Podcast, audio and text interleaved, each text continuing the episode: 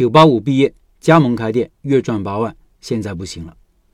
下面是一位高材生宝妈的开店经历和总结。她说：“我今年三十九岁，是一个二胎宝妈，基本上是全职宝妈。虽然手上有两家加盟的小餐饮店，但是这几年主要精力是在管孩子。先说说我自己吧，985、211本科毕业，但是性格不适合在公司打拼，所以毕业上班的那几年过得有点压抑。趁着生小孩的借口，我辞职了。”在孩子上幼儿园后，想再去上班，却发现怎么都没有办法找到能兼顾工作和家庭的工作。一六年底，完全是餐饮小白的情况下，因为有着初生牛犊不怕虎的精神，花了四十五万加盟开了一家面积只有五十平的麻辣烫店。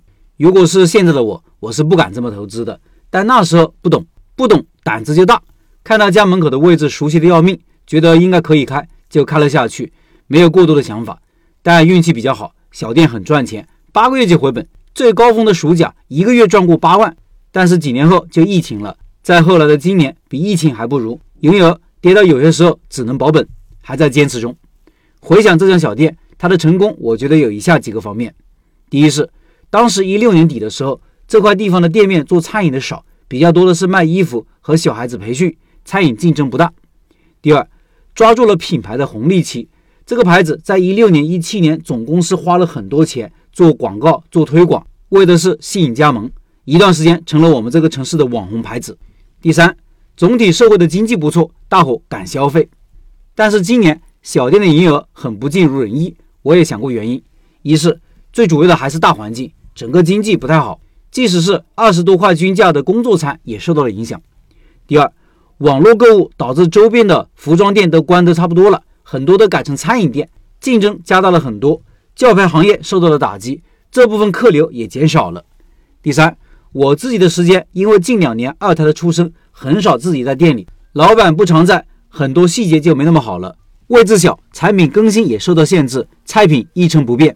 开店这些年，我有两点很重要的感悟：第一是，我觉得选址是最重要的。下一次我开店，我要找个店铺不多的地方，数量有约束，就不会一窝蜂的开店了。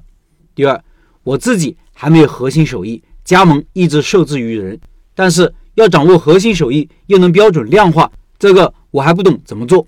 我的目标是能开几家自己品牌的小店，我能做好监督管控就好。毕竟我是一个更注重家庭的妈妈。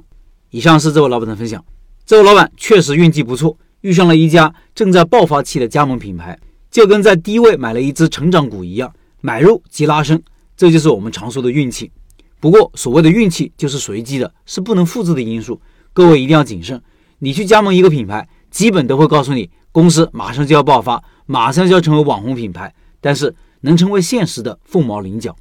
疫情和疫情过后，经济确实比以前差了很多，公司倒闭的多了，失业的人多了，或者收入下降了，开店的人也感受到了寒意。我的店在疫情三年期间都保持稳定，甚至有所增长，但是今年反而感觉有些疲软。还下降了大约百分之十，这个时候怎么办？